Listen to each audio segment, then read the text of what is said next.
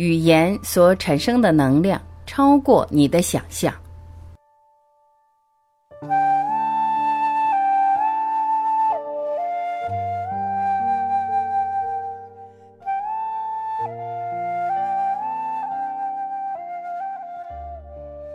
物质来自念头。物质的本质并非物质，而是能量，是我们的念头。所以，不管你现在过的是什么样的生活，是破落潦倒，是病痛悲苦，是一无所有，都没有关系。重要的是你的意念。只要你常发正念，总是往好的想，并深信不疑，那就对了。现代物理学有一个最伟大的发现，那就是物质就是能量。这也是爱因斯坦对人类所做的最大贡献。他向我们揭示，物质只是能量的一种形式。这世界上的万事万物都是由能量所形成，不管是石头、木头、桌椅。你我，包括我们的眼睛、耳朵、鼻子，都是由能量所形成。在佛教经典《般若心经》也提到，色即是空，空即是色。我们肉眼所见到的并非真实存在，肉眼看不到的才是真实的存在。说得更明白一点，我们看到房屋、墙壁、身体都不是真实的，它们只是纯粹的能量。由于电子的移动速度非常快，以致我们的肉眼看不出来，因而认为它们是一个实体。物理学家研究了三百年，想找出物质的本质。当他们探索的越深，就越感到迷惑。他们简直无法相信，在物质的里面竟然什么都没有。物质的本质并非物质，而是能量。你的身体看起来好像是由固体物质所构成，而这些固体物质可以分解成分子和原子。但根据量子物理学，每一个原子的内部有百分之九十九点九九九九是空的，以闪电般的速度穿梭在这些空间中的次原子，其实是一束束振动的能量。这些能量并不是随便任意振动。振动其实就是携带讯息，整个讯息场会把讯息传送到宇宙量子场，创造物质世界我们所看到的实相。爱丁顿这位伟大的科学家即说：“我们总是认为物质是东西，但现在它不是东西了。现在物质比起东西而言，更像是念头。念头没错，物质是来自念头。”是来自我们的思想。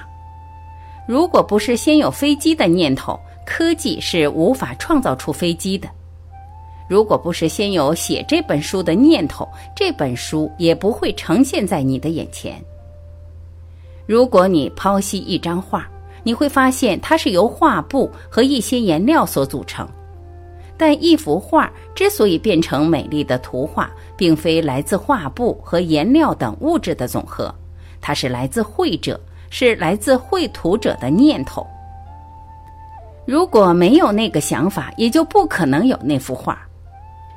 把一块方糖放在瓦斯上燃烧，只会产生火光、热和油腻的碳块。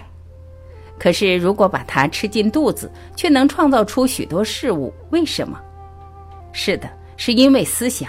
思想把糖所提供的能量变成了梵高的名画。台北的一零一大楼，肖邦的波兰舞曲和米尔顿的叙事诗《失乐园》，这些都是思想的结果。思想创造物质，这本书的写作也是来自思想，也是来自一个念头。至于对于你有什么影响，也要看你的思想。你生活所看到的一切，都是来自思想以及你思想所创造的结果。你的肉体。骨头与肌肉可被还原为百分之七十的水分以及没有多大价值的化学物质，然而你的思想却使你成为你。一念一世界，我们的每个思想和意念都负荷着不可思议的能量，这些能量会透过各种形式实践自己。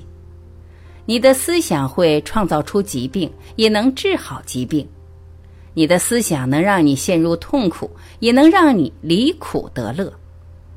思想创造出善与恶、美与丑、成功与失败、富有与贫穷、天堂与地狱。你生命经验的种种，通通都是你思想所创造的。我们是自己命运的创造者，我们外在所看到的一切，正是我们内心世界的呈现。英国诗人米尔顿在《失乐园》有句名言：“心事居其位，只在一念间；天堂变地狱，地狱变天堂。”千万不要小看一个小小的念头，你的任何起心动念都可能改变整个世界。现代物理学家说，在微小的原子里存有巨大的能量。原子是这么的小，小到连显微镜都看不到。它只是一个推论，但它却改变了整个世界。日本长崎广岛就是被原子能量所摧毁的。正如同原子能拥有如此巨大的能量，你的思想能量也是一样。相似的能量会吸引相似的能量，形成类似的能量团。当这些类似的团在宇宙中彼此穿梭、碰触，慢慢的聚合在一起，也就形成了物质，形成了我们的世界。这即是思想形成物质的原理。每一个思想，即使只是小小的念头，也会变成一个东西。而每一样东西在一开始的时候，也只是一个想法，也只是来自一个小小的念头。所谓“勿以恶小而为之，勿因善小而不为”。不要轻忽你的恶念，说我只是无聊乱想，我只是说说而已，我想应该没什么关系。即使是微不足道的火花，也可能烧掉整座森林。不要小看你的善念，说那只是一件小事，不算什么。即使是小水滴，最后都可以注满整个大池子。人们为善为恶，都在一念之间；变好变坏，其实就在一个小小的念头上。佛陀深知意念的影响力，所以提醒大家说：不要忽视小恶。火花尽管再小，都会烧掉像山那么高的干草堆。不要忽视小善，以为它们没有什么用。即使是小水滴，最后都可以注满大容器。生活是由小事所组成的，没什么大事，但小事累积起来就成了大事。单单一个小小的善念，也许看起来没什么，但光是那个念头，即是大大的福报。单单一个小小的动作，也许看起来没什么，但光是那个行动，即是大大的善行。思想具有能量，语言是有声的思想，所以语言具有很强震波。当我们说一些不中听、不吉祥的话时，常会听到人们说：“快闭上你的乌鸦嘴！”因为当负能量的语言一出，你已经在发出震波。更明白说，你是在吸引同频道的事件上门，这也就是为什么乌鸦嘴会特别灵验。尤其是愤怒和怨恨时所说的话，那些话都带有很强的能量，在透过负向的震波，结果往往让人意想不到。你一定也听说过，某些人因为一时气愤说出了重话，后来真的发生严重的后果。这种事情在医院的急诊室屡见不鲜。比方夫妻吵架，然后妻子气愤地对先生骂道：“你去死了！”结果先生真的就死了。父亲气呼呼地对孩子叫骂着：“有本事你就永远不要回来！”结果孩子真的因为一场意外就再也没有回去过。有人或许会问：“我只是说说而已，又不是真的，有什么关系？”如果有人告诉你说你最近身体的那些异常现象很像是癌症，你会怎么样？也许他也只是说说而已，但他的话对你真的一点关系都没有吗？真实故事，几个星期来，老吴感到胸部不适、咳嗽，而且有点呼吸困难，吃药也无多大改变。随即住进大医院接受检查，结果诊断出是一个快速发展的恶性肿瘤。医生预测他只剩下一两个月的寿命。这个悲惨、可怕、难以接受的坏消息震撼了老吴和他的家人。得到癌症两天后，老吴便开始恶化，他感到非常的虚弱，体重迅速下降，他开始无法离床。家人都认为能够度过这个星期已属幸运。没想到医院打来一通电话，一个带着歉意的声音告诉老吴的太太：“老吴根本没得到癌症。”那个很囧的声音解释说：“是医院报告弄混了。”获知实情之后，老吴在二十四小时内立即离床，他的食欲恢复，疼痛也消失，而且行动自如。他的衰弱完全不见，留下的只是刚开始的症状：咳嗽与呼吸困难。你说我只是说说而已，就像说我只是放颗炸弹而已一样。你说有没有关系？言语甚至比真实的情况影响更大。言语的力量。思想家、文学家艾默森曾经说过。用刀解剖关键性的字，它会流血，足见语言是有生命的。它具备了创造和毁损的能力。诗人安琪洛也谈到过言语的力量。他说：“言辞就像小小的能量子弹，射入肉眼所不能见的生命领域。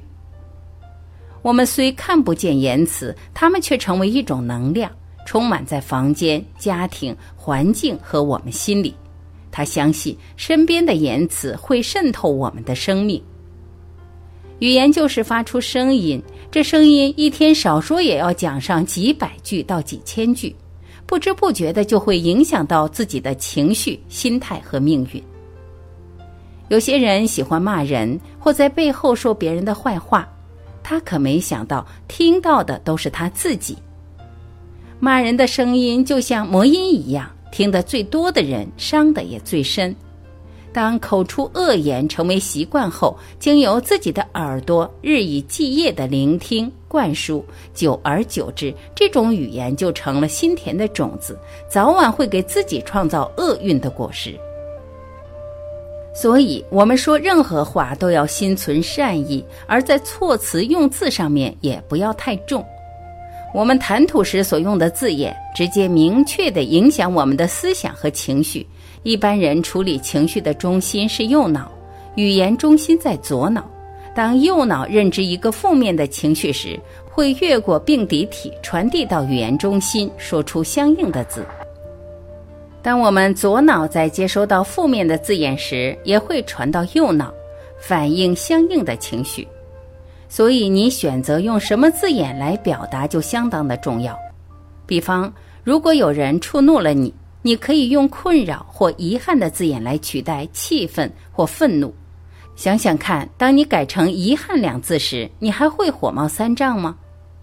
你也可以念以下咒语：言语是心的画像，我们应该多以正面肯定的言语来思考和说话。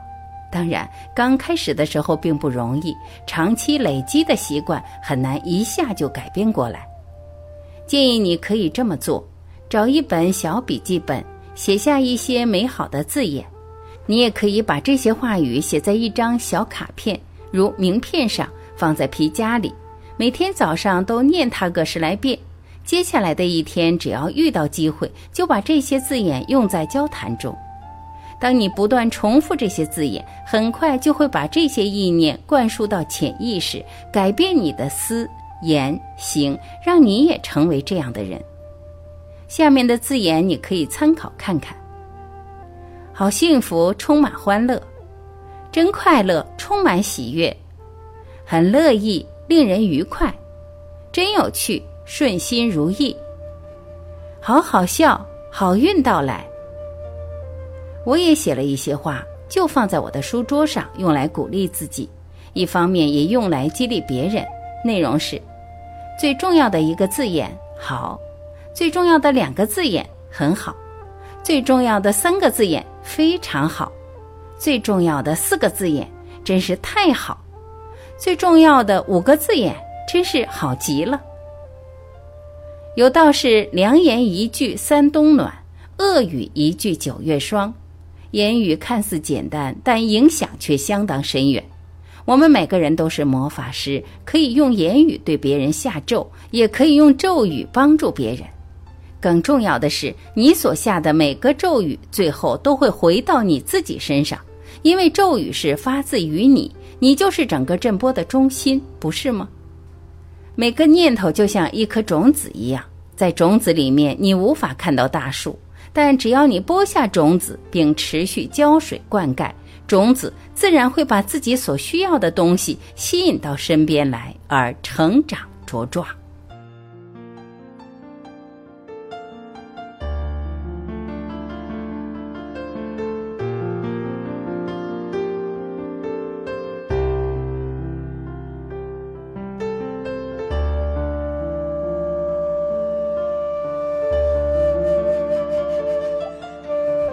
谢聆听，我是晚琪，我们明天再会。